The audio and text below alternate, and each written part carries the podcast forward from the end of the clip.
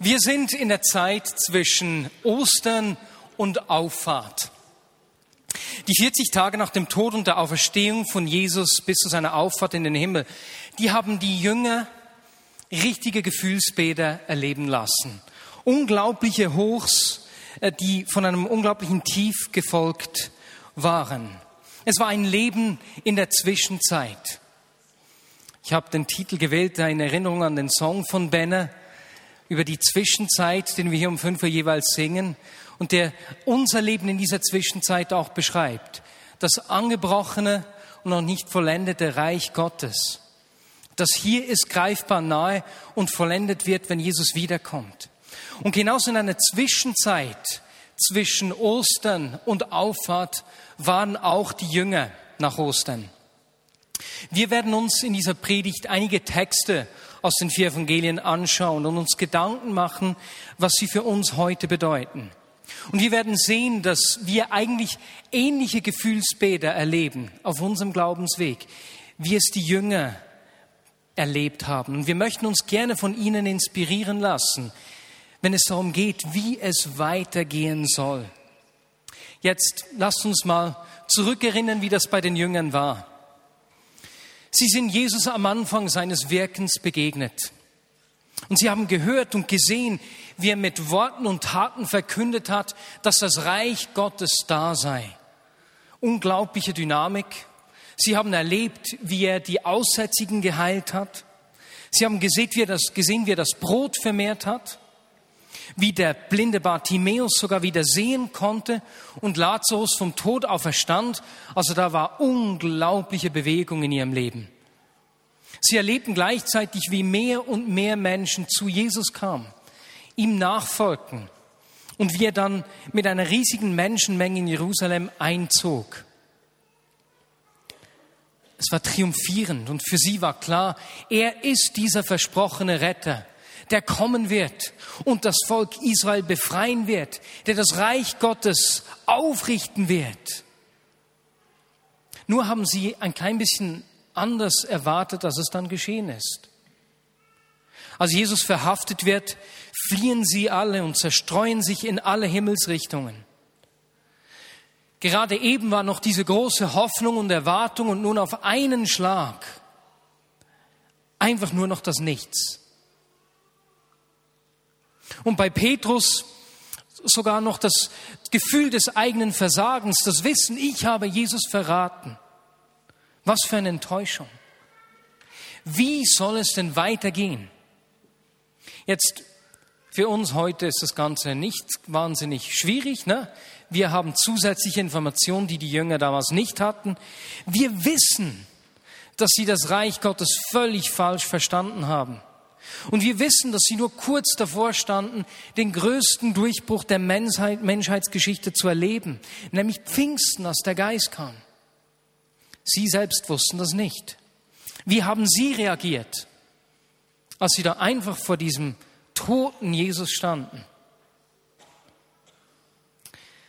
Einige der Frauen gingen nach den drei Tagen zum Grab, wo ihnen ein Engel begegnete und ihnen sagte, dass Jesus auferstanden sei.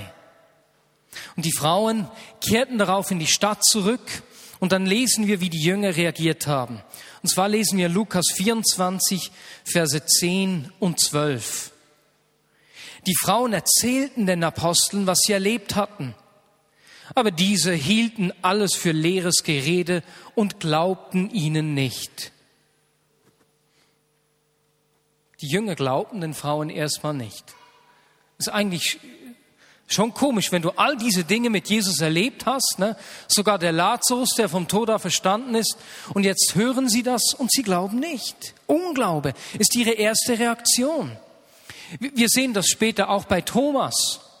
Thomas, der konnte trotz aller Erlebnisse mit Jesus und trotz aller Erklärungen von Jesus, dem die Schrift ausgelegt hat und erklärt hat, weswegen alles so kommen musste, der wollte ihm nicht glauben hat gesagt, ich glaube das nicht, bevor ich nicht in deine Wunden, äh, wenn ich nicht deine Wunden berühren kann. Und weißt du, was Jesus gemacht hat? Er begegnet ihn in seinem Unglauben und lässt ihn seine Wunden berühren. Das ist nicht unglaublich. In dieser Situation hier bei den Frauen, die zurückkehren, wollte nur Petrus mit eigenen Augen sehen, äh, ob das wirklich stimmte und ging zum Grab. Einige andere Nachfolger gingen nach dieser Message enttäuscht davon. Sie waren auf dem Weg nach Emmaus und dort begegnete ihnen Jesus, den sie allerdings nicht erkannten.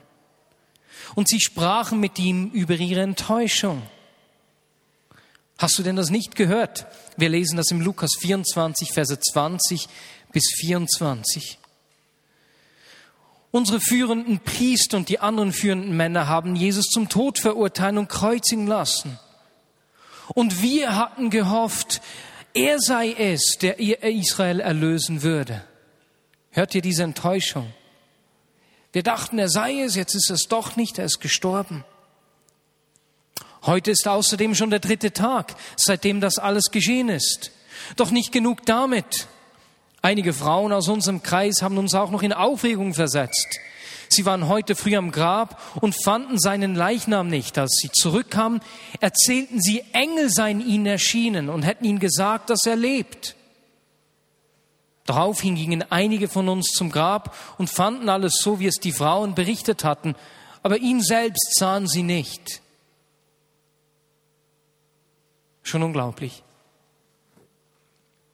Die Enttäuschung ist so groß, dass diese Jünger den Berichten der Frauen, der anderen Jünger, die zum Grab gegangen waren und zurückkamen, und der Engel nicht glauben konnten. Die Erwartung, wie Jesus zu kommen hat und ihre Enttäuschung haben ihnen die Sicht geraubt. Und kennen wir das nicht manchmal auch in unserem Leben? Dass wir warten, dass Gott auf eine bestimmte Art zu wirken oder zu reagieren hat, uns etwas zu schenken oder zu tun hat. Und wenn es nicht gleich so geschieht, wie wir das erwarten, oder in dem Zeitrahmen, den wir warten, dann laufen wir Gefahr, Perspektive zu verlieren.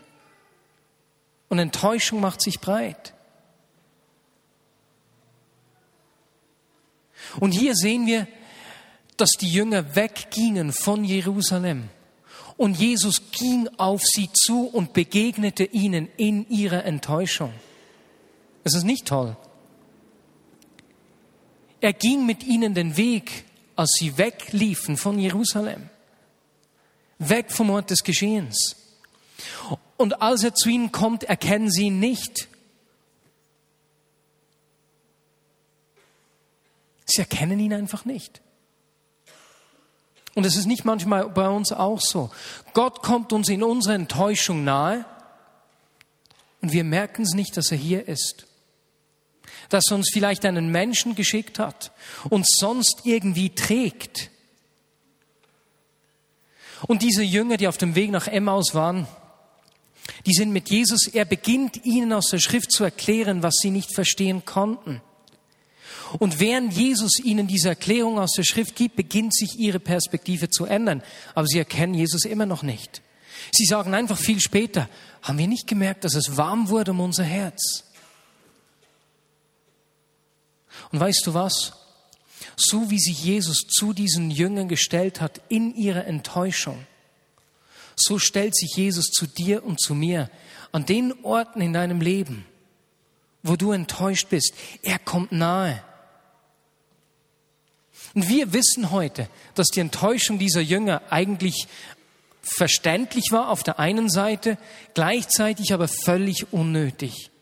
Wir wissen, dass kurz darauf der Heilige Geist ausgegossen wurde und das Reich Gottes in und durch Tausende von Menschen sichtbar wurde. Enttäuschung versucht uns manchmal die Perspektive zu rauben. Jetzt als diese Jünger, die auf dem Weg nach Emmaus waren, endlich verstanden, wer das war, dem sie begegnet waren, waren sie auf dem Weg zurück. Und wir lesen dann weiter im Lukas 24, 34 bis 37. Als die Emmaus-Jünger ankamen, wurden sie mit der Nachricht empfangen. Der Herr ist tatsächlich auferstanden. Er ist Petrus erschienen. Da erzählten auch die beiden Jünger aus Emmaus ihre Geschichte, wie Jesus unterwegs mit ihnen gesprochen hatte und wie sie ihn erkannt hatten, als er das Brot brach. Und während sie noch sprachen, stand Jesus plötzlich selbst mitten unter ihnen und sagte, Friede sei mit euch. Doch sie hatten alle schreckliche Angst, weil sie dachten, sie sehen einen Geist. Es ist nicht unglaublich. Die Emmaus-Jünger haben Jesus erkannt und das hat sie zurückgeführt zum Ort des Geschehens. Diese Begegnung mit Jesus in ihrer Enttäuschung drin hat, hat was ausgelöst, hat eine Wende gebracht. Und gleichzeitig sehen wir etwas Zweites. Bei den Jüngern ist erste Hoffnung wieder aufgekommen, denn ja, Jesus ist auch verstanden. Unabhängig voneinander erzählen die Jünger und Jünger, dass das geschehen ist und dass Jesus ihnen begegnet ist. Wir lesen aber im Johannes 20, dass sich die Jünger hinter verschlossenen Türen getroffen haben, weil sie sich nämlich fürchteten vor den Juden. Und so sind sie da, eingeschlossen ihrer Angst, dass auch ihnen etwas geschehen könnte, dass die Juden auch hinter ihnen her sein könnten. Und weißt du, was Jesus macht? Er begegnet ihnen am Ort der Angst, da wo sie sich einsperren. Und wie reagieren sie? Panische Angst. Völlig unerwartet erscheint ihnen Jesus und sein Auftauchen löst bei ihnen noch mehr Angst und Zweifel aus. Das ist nicht unglaublich. Angst gebiert Angst. Dort, wo wir in unserem Leben Angst Raum geben, wird sie noch mehr Ängste produzieren. Und geht es nicht uns auch manchmal so, dass wir uns verstecken aus Angst? Sei es, dass wir mit Menschen nicht über Jesus sprechen, Angst haben, was Menschen denken könnten, nicht für sie beten. Vielleicht Angst haben, am Job hochgenommen zu werden oder veräppelt zu werden und nicht gleiche Chancen zu haben und deswegen nicht gleich klar sind, was Jesus angeht. Oder wenn wir zurückschauen und sehen, dass sich die gerade evangelikalen Christen lange wie in ein eigenes Ghetto zurückgezogen haben, eine Insel der Seligen, nur weil sie Angst hatten, irgendwie Fehler zu machen, falsche Entscheidungen zu treffen und nicht heilig genug zu sein. Angst. Angst führt zur Isolation. Und wenn wir an diesem Ort der Angst sind, wo Angst uns bestimmt und uns Jesus begegnet, kann es sehr gut sein, dass wir wieder mit Angst reagieren. Ist das wirklich Jesus? Würde Jesus wirklich so reagieren? Wir merken dass wenn wenn Menschen Gott auf eine spezielle Art und Weise erleben und beispielsweise körperlich auf seine Gegenwart reagieren und manifestieren. Wir erleben das oft um halb acht Gottesdienst bei jungen Menschen zur Zeit. Das kann Angst auslösen. Aber dort, wo wir von Angst geleitet sind, laufen wir Gefahr, dass wir uns verstecken. Und wenn wir sehen, dass Jesus den Jüngern in ihrer Angst begegnet ist in diesem Raum, dann können wir wissen, dass er das auch bei uns tut und uns in unserer Angst begegnet. Diesen Jüngern hat Jesus auch die Schrift ausgelegt, hat ihnen erklärt, wie es, äh, was die Perspektive ist. Ihre Perspektive hat sich geändert und wir lesen dann weiter, dass in ihnen eine unaussprechliche Freude entstanden ist. Diese Begegnung mit Jesus in ihrer Angst hat die Angst in Freude verwandelt. Genau das können viele von uns auch brauchen. Freude, die die Angst ersetzt. Etwas später, immer noch in diesen 40 Tagen zwischen Ostern und Auffahrt, lesen wir von einer weiteren Begegnung. Diesen Text finden wir in Johannes 21, Verse 1 bis 6. Später zeigte sich Jesus den Jüngern noch einmal am See von Tiberias.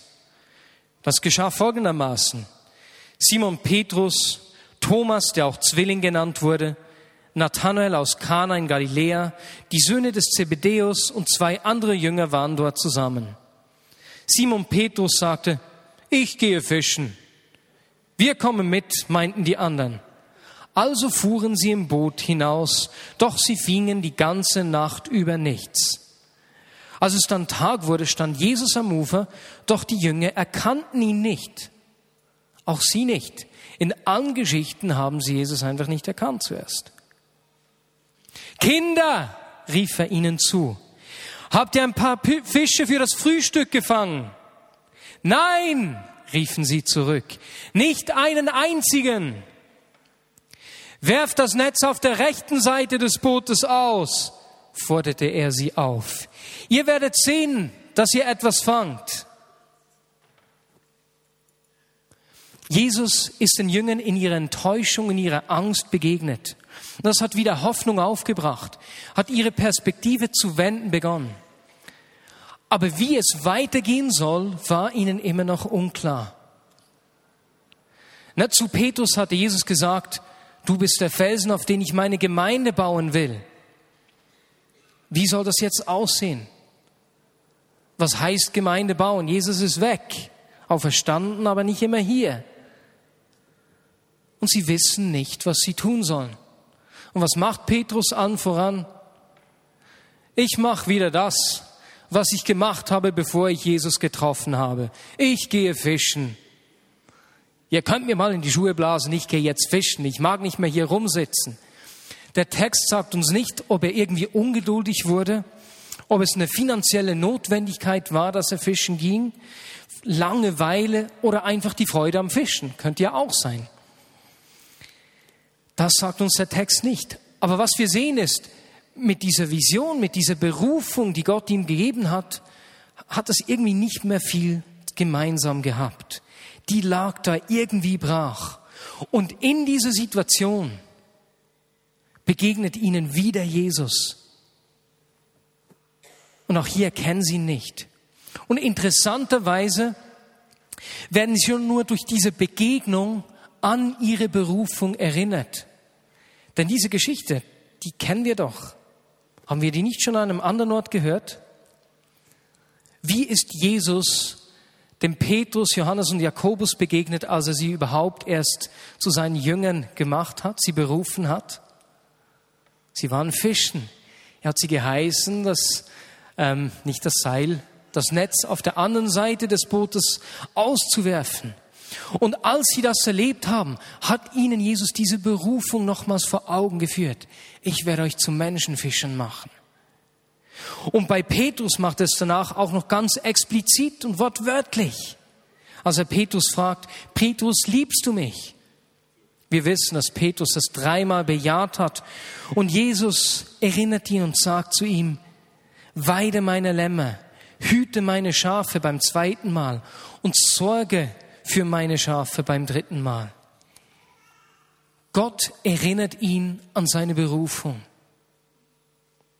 Und geht es nicht uns auch manchmal so? Wir haben zwar Gott erlebt, wir haben Vision gekriegt, aber wenn wir nicht genau wissen, wie es weitergeht, lassen wir es einfach manchmal auch mal sein, stellen Berufung und Vision hinten an und kümmern uns erst einfach mal um unsere eigenen Sachen und Interessen. Und genauso wie Jesus Petrus genau in dieser Situation begegnet ist, ihn an seine Berufung erinnert und diese erneuert hat, begegnet er auch dir und mir und erinnerte uns an die Vision und erneuert unsere Berufung. Und bevor wir weiterfahren mit der Predigt, möchte ich gerne hier einfach eine kurze Zeit des Gebets auch machen, eine Ministry Time. Für diese drei Gruppen von Menschen. Wenn du merkst, dass es in deinem Leben so eine Zwischenzeit gibt und dass du einfach Perspektive brauchst, diese Enttäuschung ist bei dir in deinem Leben ein Thema. Und du brauchst einfach eine neue Perspektive. Vielleicht hat sich diese Enttäuschung sogar schon in Unglaube gewandelt. Oder du merkst, das Thema mit der Angst beschäftigt dich. Es gibt Lebenssituationen, wo du dich hinter einer Maske versteckst, wie im Bild, das wir gesehen haben, als ich über diese Angst gesprochen habe. Und du brauchst es, dass Gott kommt und einfach deine Angst durch Freude ersetzt. Oder drittens, du bist hier und du merkst, ich brauche eine Erneuerung meiner Vision oder meine Berufung. Vielleicht ist sie nicht weg, vielleicht bist du nur wie eine Waschmaschine, die etwas verkalkt ist und du brauchst einen geistlichen Entkalker. dann möchten wir einfach jetzt für dich beten. Wenn einer dieser drei Punkte auf dich zutrifft, dann steh doch jetzt auf.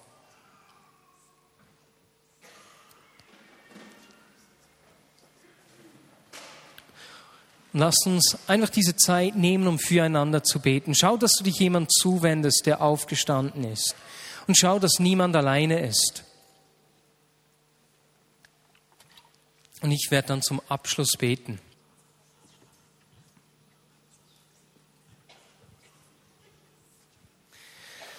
Jesus, ich danke dir, dass du jedem, der aufgestanden ist oder der zu Hause Podcast hört, und dieses Gebet für sich in Anspruch nimmt, uns genau da begegnen willst, wo wir stehen. Nicht nur begegnen willst, uns dort begegnest, wo wir stehen. In unserer Enttäuschung, in unserer Hoffnungslosigkeit, in unserer Angst und vielleicht auch in dieser Visionslosigkeit. Am Ort, wo wir uns um unsere eigenen Sachen zu kümmern beginnen. Jesus schenkt uns neue Perspektive in dieser Zwischenzeit schenkt uns eine Sicht für dein Reich und für deine Absichten. Und Jesus, dort, wo wir Trost brauchen, tröste uns. Dort, wo wir Freude brauchen, ersetze du die Angst durch Freude. Und lass uns so eine übersprudelnde Freude erleben, wie Deborah am Anfang des Gottesdienstes erzählt hat, dass sie es heute erlebt hat zu Hause. Wir brauchen diese Begegnung, wir brauchen deine Perspektive. Amen. Ihr dürft euch widersetzen. Jesus ist diesen Menschen in diesen Situationen begegnet, an dem Ort, wo sie standen. Er hat sie nicht abgelehnt, hat sie nicht irgendwie korrigiert, sondern ist ihnen da begegnet. In Enttäuschung, in der Angst, in der Visionslosigkeit. Und, und als sich diese, diese Situation zu ändern beginnt, das ist ja richtig lustig, dann gibt Jesus den Jüngern ganz neue Perspektive. Wir sind immer noch in der Zeit zwischen Ostern und Auffahrt. Und wir lesen dann, wie Jesus zu ihnen sagt in Johannes 20, Verse 21 bis 23, Friede sei mit euch. Wie der Vater mich gesandt hat, so sende ich euch. Leute, es ist nicht vorbei so wie ich gesandt worden bin, geht ihr jetzt. Es beginnt erst so richtig. Dann hauchte er sie an und sprach, empfangt den Heiligen Geist. Wem ihr die Sünden vergebt, dem sind sie vergeben. Wem ihr sie nicht vergebt, dem sind sie nicht vergeben. Und weit in Matthäus 28, Verse 18 bis 20 lesen wir, dass Jesus auf sie zutrat und sagte, mir ist alle Macht im Himmel und auf der Erde gegeben. Darum geht zu allen Völkern und macht die Menschen zu meinen Jüngern. Das sagte den Jüngern, die sich eben gerade noch im Zimmer eingeschlossen haben aus Angst. Geht in alle Welt zu allen Völkern und macht die Menschen zu meinen Jüngern. Tauft sie auf den Namen des Vaters, des Sohnes und des Heiligen Geistes und lehrt sie alles zu befolgen, was ich euch geboten habe.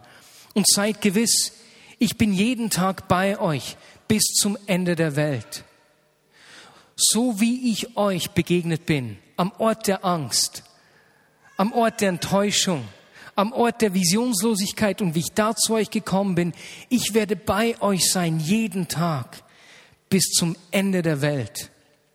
Und zu guter Letzt Markus 16, Verse 17 und 18. Da sagt er, und diese Zeichen werden die begleiten, die glauben. Sie werden in meinem Namen Dämonen austreiben und sie werden neue Sprachen sprechen. Sie werden Schlangen anfassen oder etwas Tödliches trinken können und es wird ihnen nicht schaden. Sie werden Kranken die Hände auflegen und sie heilen. Die Jünger waren gerade noch hoffnungslos und jetzt erinnert Jesus sie daran, was er selbst getan hat, was sie mit ihm erlebt haben und sagt ihnen, so wie der Vater mich gesandt hat, so sende ich jetzt euch. Es ist nicht vorbei, es beginnt jetzt. Mein Reich wird durch euch sichtbar. Ihr habt gedacht, dass ich hier König würde in Jerusalem. Nein, ich sende euch, um mein Reich sichtbar zu machen. Und ihr werdet das Gleiche tun, was ich getan habe. Und euch werden die gleichen Zeichen folgen, die mir gefolgt sind. Das ist nicht klasse. Und die ungläubigen, enttäuschten, hoffnungslosen, ängstlich zurückgezogenen und aus eigener Kraft und Interesse handelnden Jünger sind plötzlich nicht mehr in der Kammer, sondern wir lesen, dass sie nach der Auffahrt jeden Tag im Tempel waren und dort Gott gelobt haben.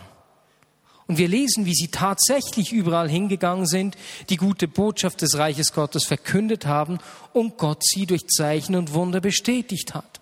Was für eine Wende! Und weißt du was, genauso sagt Gott zu uns. Leute, das ist nicht alles. Es ist nicht vorbei. Menschen in Bern, ich mache mein Reich durch euch sichtbar. Und letztes Jahr haben wir uns als Leitungsteam getroffen und haben die Fernziele 2020 miteinander angeschaut. Und wir, wir sind einfach richtig einzeln, haben uns verpflichtet und haben gesagt, Gott, wir sind hier, damit dein Reich durch uns sichtbar wird. Das ist unser Ausgangspunkt. Damit rechnen wir. Wir rechnen mit diesem Hereinbrechen des Reiches Gottes. Und das bedeutet einige Dinge. Dieses Hereinbrechen des Reiches Gottes bringt folgende Punkte mit sich. Erstens, es heißt, dass wir die Worte, das, die Nachricht des Reiches Gottes mit Worten und Taten verkündigen und sehen wollen, dass Menschen eine Begegnung mit Jesus erleben und in einer lebendigen Beziehung mit ihm zu leben beginnen. Genau das wollen wir. Dem haben wir uns verpflichtet. Und weißt du, was das bedeutet? Wenn Menschen eine Begegnung mit Jesus erleben und sich Jesus zuwenden, bringt das Wachstum mit sich. Und wir haben uns als Leitungsteam gefragt, wollen wir das überhaupt? Und wir haben uns entschieden, haben gesagt, ja, das wollen wir. Wir verpflichten uns dazu, uns zu öffnen für Wachstum. Nicht Wachstum um des Wachstums willen. Zahlen lösen bei mir nichts aus. Aber Wachstum, weil wir uns diesem Reich Gottes verpflichtet sehen. Weil wir diesen Missionsauftrag ernst nehmen wollen. Und diese Bereitschaft zu wachsen bringt einige weitere Ziele mit sich. Erstens, wir wollen mehr Kleingruppen und Communities gründen denn Menschen müssen in der Gemeinde ein Zuhause finden können. Zweitens, wir werden weitere Gottesdienste beginnen oder größere Gottesdienstorte finden. Am liebsten möchten wir natürlich in die französische Kirche zurückgehen. Ne? Das wäre der Knaller. Drittens, es heißt auch, dass wir mehr Gemeinden gründen wollen. Letzten Sonntag ist ein Ehepaar zu mir gekommen hat gesagt, dass sie gehen wollen, um eine Gemeindegründung in der Innerschweiz zu unterstützen. Und das hat mich so richtig begeistert. Und wenn das Ganze dann auch spruchreif ist, werden wir sie auf jeden Fall auch aussenden und einsetzen. Viertens, Wachstum bedeutet auch, dass wir neue Bevölkerungsgruppen erreichen wollen, die wir heute noch nicht erreichen. Und das bringt neue Vorgehensweisen mit sich. Und fünftens, es bedeutet, dass wir Leiter multiplizieren wollen und müssen. Wir haben uns entschieden, wir haben uns verpflichtet, wir wollen diesem Reich Gottes Raum geben und wollen da auch wachsen. Reich Gottes heißt aber nicht nur, dass Menschen zum Glauben finden. Es gibt einen zweiten Punkt. Es heißt auch, dass sie uns in Bern und in der ganzen Welt für Barmherzigkeit und Gerechtigkeit einsetzen wollen. Das Reich Gottes, das hereinbricht, bringt seine Gerechtigkeit mit ihm. Mich begeistert es, dass Menschen aus der Vignette Bern sich so verschenken. Es war auch letzten Samstag, vor einer Woche waren wir eingeladen bei jemandem aus der Vignette Bern, die einfach schon seit Jahren Tageskinder haben und sich so an die Menschen in ihrer Umgebung verschenken, in ihrem Quartier. Und es hat mich so richtig begeistert zu sehen, wie der Glaube lebt, Hände und Füße hat. Aber auch am Fest der Armen, als wir die zehn bis zwölf Gerechtigkeitsprojekte vorgestellt haben, die Menschen aus der Vignette Bern entweder gegründet haben oder sich dort investieren. Das hat mich echt begeistert. Wir haben letztes Jahr in diesem in dieser Retrette, wo wir diese Ziele 2020 miteinander formuliert haben, geschrieben, dass wir da einen Schwerpunkt legen wollen, dass wir dann ein größeres Projekt haben wollen.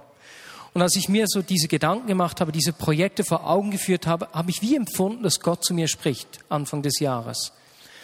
Und im Gespräch mit Philemon kam so auf, dass ich zu ihm gesagt habe, Phil, könnte es sein, dass dieses größere Projekt nicht sein wird, dass wir irgendwie ein, ein Roma-Dorf in Rumänien unterstützen mit Bildung, äh, Stellenangeboten und so weiter und so fort, sondern könnte es sein, dass wir in der Vignette Bern einen Nährboden bilden, einen Nährboden sind für Menschen, die solche Projekte durchführen.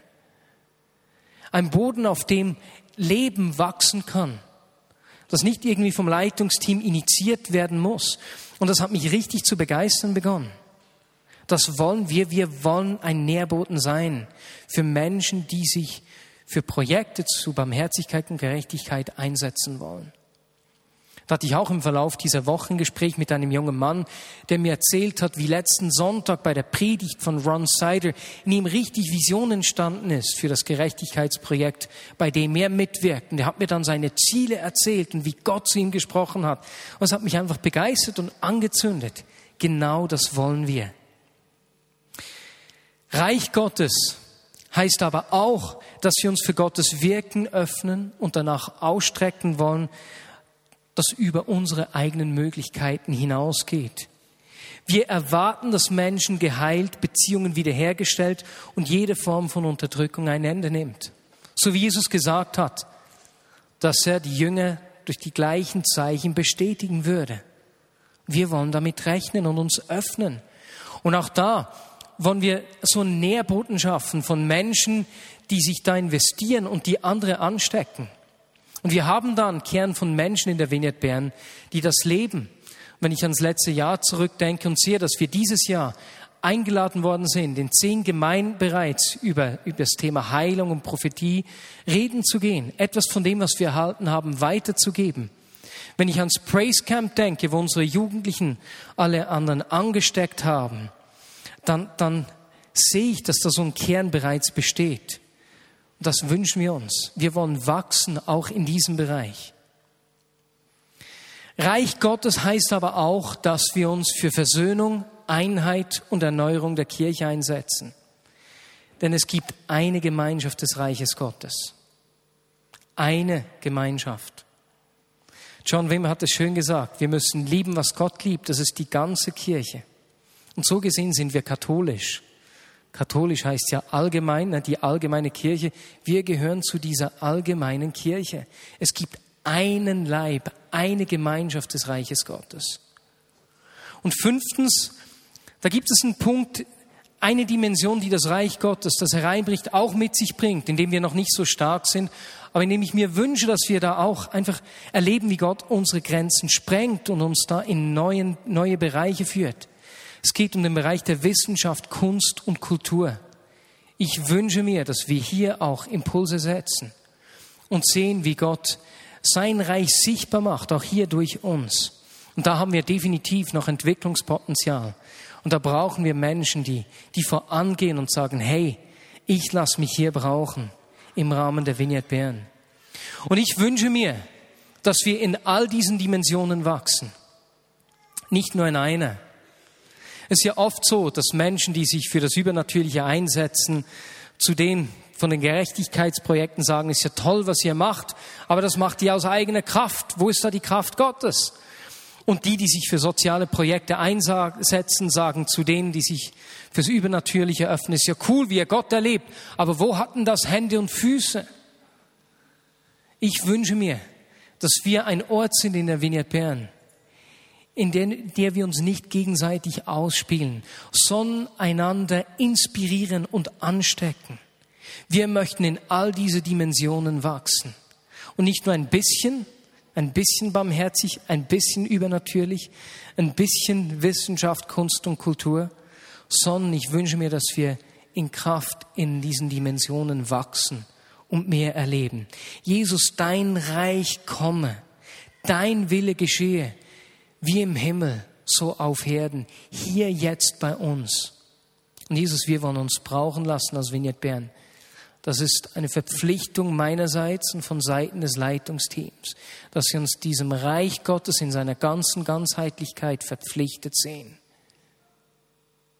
Brauche du uns. Amen.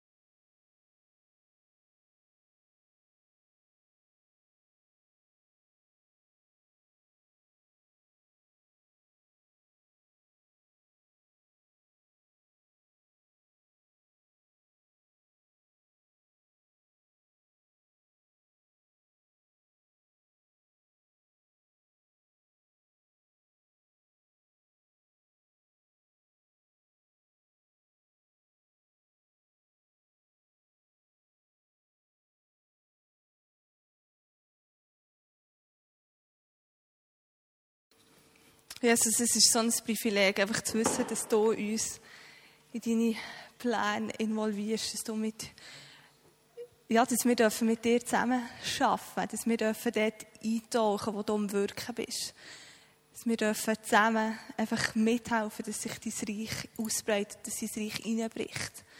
In diesen verschiedenen Dimensionen. Jesus, danke vielmals. Und Vater, ich bitte dich einfach, dass du uns wirklich neue Perspektiven und Visionen dafür schenkst. Dass du uns in den nächsten Wochen in unserem Alltag zeigst, wo unser Beitrag ist. Vater, dass du uns Angst nimmst, dass du uns Unsicherheit nimmst. Dort, wo wir Kinder sind, wenn wir das dir einfach herlegen und sagen, brauch du uns. Brauch du uns, Jesus. Herr, ich möchte mehr von dir. Einfach mehr. Merci, weil da ist noch so viel mehr. Da ist unendlich viel. Amen. Merci vielmals, Mari. Das war eine Hammerpredigt. Ich habe noch zum Abschluss ein paar Informationen. Und zwar haben wir ja die Serie im April über Gottes Stimme hören. Und aus dem heraus hat jetzt das Prophetie-Team eine Prophetiewerkstatt ähm, angefangen dass wir jetzt auch im gleichen, also immer im dritten Sonntag pro Monat, sie das anbieten. Man muss sich nicht wie für das prophetische Gebet anmelden, sondern man kann einfach gehen. Das findet jetzt dann nach dem Gottesdienst, also viertel vor äh, sieben bis halb acht im Chardin statt. Wenn du möchtest üben, Gottes Stimme zu hören, wenn du möchtest üben, Träume deuten, wenn du Fragen hast, es wird auch praktisch, darum heisst es Werkstatt. Ähm, gang unbedingt vorbei jetzt im Chardin, dort wird das Prophetie-Team, ein paar Leute werden dort sein und mit dir das üben. Nachher, im Rahmen vom Vineyard Training, tut Georg und Martin Bühmann einen Kurs anbieten. Und das heisst, das ist am 11. Juni, Pfingsten. Das heisst, die Gaben des Heiligen Geistes und ihre Wirkungen im Alltag. Wenn du Hunger hast nach mehr von diesen Wirkungen vom Heiligen Geist oder auch gewisse Fragen, Unsicherheit hast, dann bist du dort genau richtig. Weil es geht darum, die Verheißungen in der Bibel und die Praxis der Wirkungen anzuschauen. Du kannst, äh, kannst den Flyer am ähm, Infotisch holen und findest dort mehr Infos. Nachher führen wir auch diesen Sommer wieder ein Tauffest durch. Und zwar am 9. Juli findet es statt. Das heisst, ich glaube schon über 10 Leute äh, angemeldet sind mega ermutigend. Aber es ist auch deine Gelegenheit, dich noch zu taufen. Wenn du wirklich das willst, sichtbar machen deine Zugehörigkeit zu Jesus und das zusammen mit anderen willst feiern ist es die Gelegenheit. Aber es ist für uns alle, dass wir das uns vormerken, weil ein Tauffest ohne Partyleute, das ist ja nicht so cool. Also dann brauchen wir schon Leute, die mitfeiern, oder? Darum 9. Juli vormerken. Es gibt ja auch Grillen und Baden und so. Und für die, die sich taufen die könnt euch anmelden.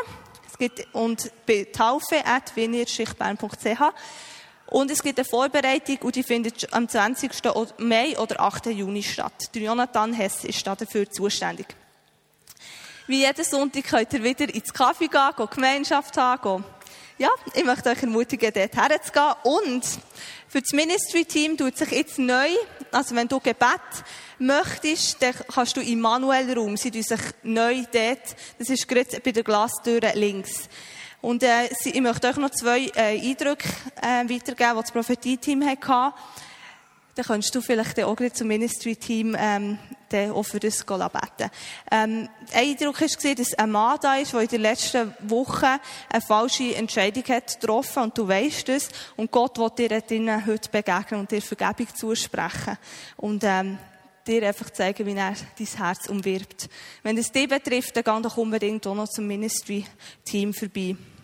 Ähm, und es ist jemand da, wo Gott in, der in eine Wächterrolle hineinführen will. Und vertraue auf Gott. Er kommt mit dir und er zeigt dir den Weg. Er zeigt dir die Sachen.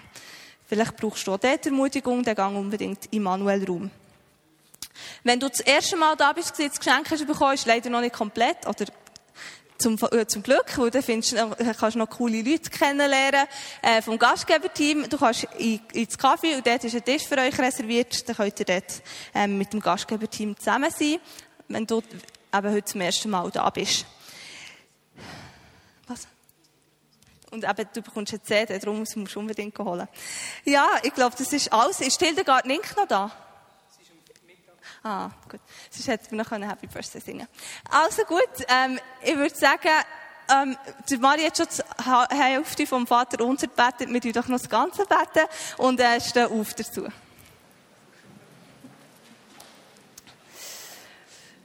Unser Vater im Himmel, geheiligt werde dein Name, dein Reich komme, dein Wille geschehe, wie im Himmel, so auf Erden.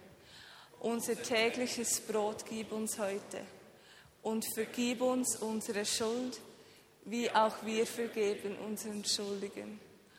Und führe uns nicht in Versuchung, sondern erlöse uns von dem Bösen. Denn dein ist das Reich und die Kraft und die Herrlichkeit in Ewigkeit. Amen. Kommt gut heim und eine gute Woche. Tschüss zusammen.